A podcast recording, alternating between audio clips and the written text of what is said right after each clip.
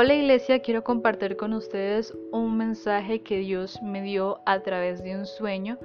El sueño me lo mostró el día 15 de este mes, es decir, hace unos días, prácticamente una semana. Y en el sueño vi lo siguiente, vi que estaba con mi familia en mi cuarto y estábamos todos durmiendo. Y luego yo me levanté para ir al baño, entonces encendí la luz de mi cuarto y después fui hacia el baño y también ahí traté de encender la luz, pero no funcionaba. Y comencé a ver en el baño todo oscuro, prácticamente negro, no se veía nada, y el ambiente en el baño era muy pesado, casi ensordecedor. A lo que yo pregunto en voz alta, ¿eres tú diablo? Y una voz profunda me responde, sí soy yo. Entonces yo volví a responder y le dije, te recuerdo que no tienes poder ni autoridad sobre mi vida ni sobre la vida de mi familia. Así que en el nombre de Jesús te vas ahora mismo de mi casa. Yo me di la vuelta y regresé hacia mi cuarto muy tranquila. Y cuando regreso al cuarto veo que mi papá tiene en sus brazos a una bebé. Él me la entrega, yo la recibo y me acuesto a dormir con ella. Y nos dormimos. Y hasta ahí llega el sueño. La interpretación del sueño es la siguiente. La oscuridad representa el pecado, representa la maldad, las tinieblas. Y la luz, por otra parte, representa a Dios. Dios es luz porque su palabra nos lo muestra así. Entonces, nosotros, que ahora somos sus hijos, esa luz que es Dios debe reflejarse en nuestras vidas. Entonces, la luz es Dios y nosotros representamos la luz. Nosotros somos los que alumbramos. Alumbramos en este mundo. Entonces teniendo esto en cuenta, en la primera parte de este sueño es básicamente esto. Representa que el pecado, es decir, la oscuridad, no puede convivir con la luz. Entonces, ¿qué pasa cuando el pecado se encuentra presente en nuestras vidas? Lo que va a pasar es que oscurece nuestra vida, lo que va a pasar es que apaga y contricta al Espíritu Santo que está en nosotros morando. ¿sí? Cuando, cuando hay pecado en nuestras vidas, el Espíritu se contricta, se siente mal. Y eso impide que nosotros podamos ser luz, la luz que desea Cristo que nosotros seamos en el mundo. Su palabra dice que nosotros somos la sal de la tierra, la luz del mundo. Y también su palabra dice que ahora nosotros somos llamados hijos y Dios es luz. Como les había dicho, como Dios es luz, nosotros debemos reflejar esa luz. Entonces, ¿qué es lo que pasa cuando el pecado entra en nuestras vidas? Impide que nosotros podamos ser la luz en el mundo. Entonces, eso es lo que representa la primera parte del sueño. La luz y las tinieblas no pueden convivir juntas. Siguiendo por otra parte, el diablo muchas veces va a tratar de impedir que nosotros avancemos hacia el cumplimiento del propósito de Dios en nuestras vidas. Va a impedir que nosotros lleguemos a esa estatura del varón perfecto que es Cristo.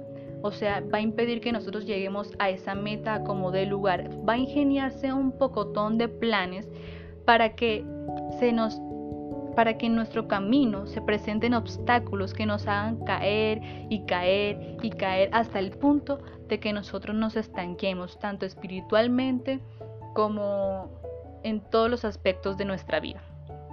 Entonces, ¿qué pasa cuando nosotros permitimos que el diablo nos impida el avanzar hacia el cumplimiento de nuestro propósito, hacia el cumplimiento del propósito que Dios estableció en nuestras vidas, pues fácilmente nosotros vamos a ceder ante el pecado si nosotros no estamos firmes en la palabra de Dios, si nosotros no estamos confiados en Cristo, si nosotros no tenemos claro quién es nuestra roca inamovible, que es Cristo Jesús. Y es así como el diablo obra, el diablo siempre va a tratar de impedirnos. Por ejemplo, en el sueño, ¿cómo vemos ese impedimento? El impedimento era la luz. No, no podía en el baño con el switch tratar de encenderlo, o sea, no por ningún motivo se encendía la luz. Ese era un impedimento para mí, para en el sueño. Y así y muchos impedimentos va a poner Satanás en nuestras vidas para que nosotros no avancemos, para que nuestra vida espiritual se estanque. Eso es lo que Él quiere, que nosotros no lleguemos a parecernos a Cristo, que nosotros no lleguemos a esa imagen del varón perfecto. Y si nosotros no estamos firmes, pues fácilmente se lo vamos a permitir.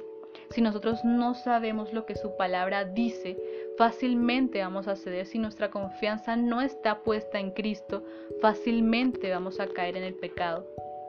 Y eso es lo que Dios no quiere. Por eso Dios nos motiva cada día a través de mensajes, a través de nuestros pastores, a través de su propia palabra. Nos motiva a seguir conociéndolos, nos motiva a seguir avanzando a que nuestra fe cada día sea avivada, sea, sea aumentada. Puedo poner el ejemplo de Cristo Jesús. Cristo mismo fue tentado por Satanás.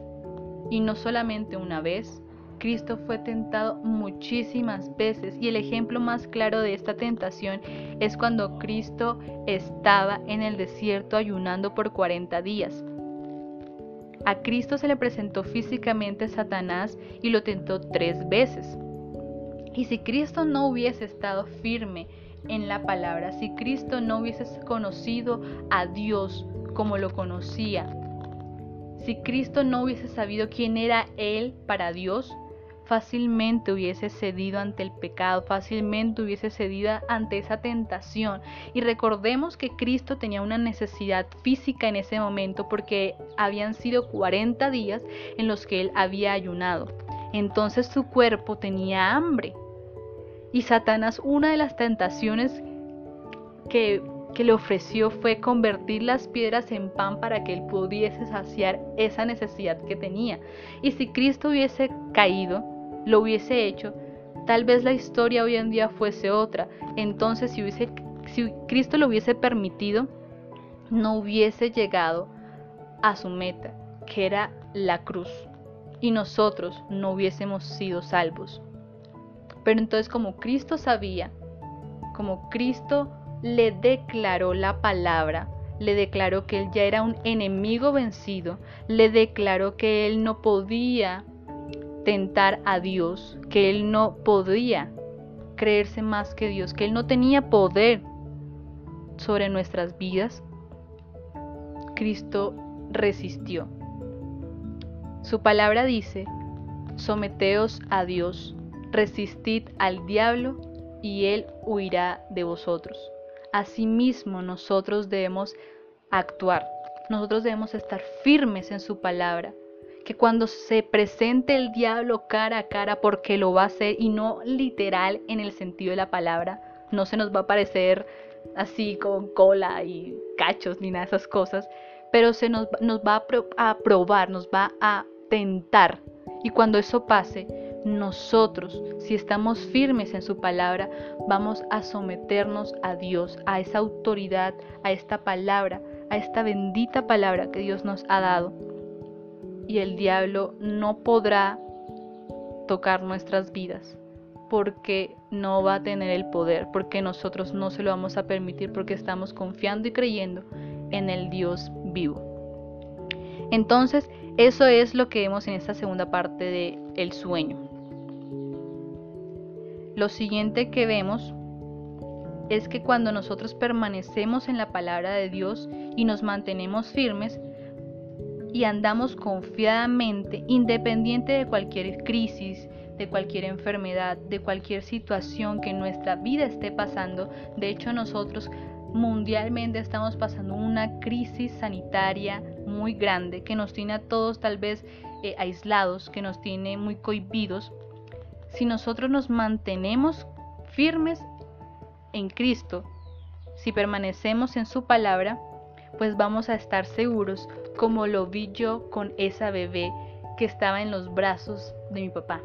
Esa bebé que estaba completamente confiada, estaba segura porque sabía que su padre no la iba a dejar caer, que su padre no la iba no le iba a hacer ningún daño ni permitir que le llegara algún daño a su vida. Asimismo nosotros debemos actuar, asimismo nosotros debemos estar confiados de que si nosotros estamos en los brazos de nuestro Padre Celestial, nada nos va a pasar así la enfermedad llegue a nuestras vidas, así crisis económicas lleguen a nuestras vidas, así el hambre llegue a nuestras vidas, porque nosotros sabemos que Dios es fiel y justo para cumplir su promesa, porque nosotros sabemos que Dios no va a permitir que ningún mal llegue a nuestras vidas, porque eso no lo quiere Dios y Dios es el buen Padre, nuestro buen Padre.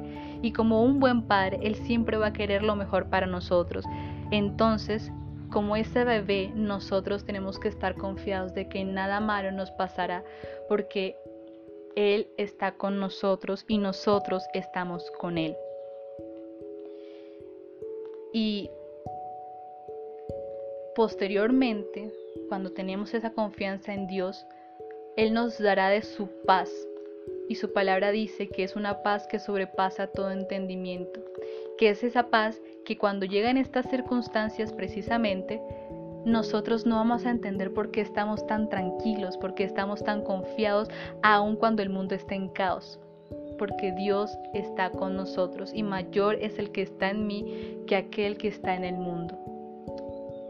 Y para, final, para finalizar, quiero compartirles el versículo, el texto bíblico que el Señor me mostró después de este sueño y se encuentra en Primera de Tesalonicenses capítulo 5 versículos del 1 al 24.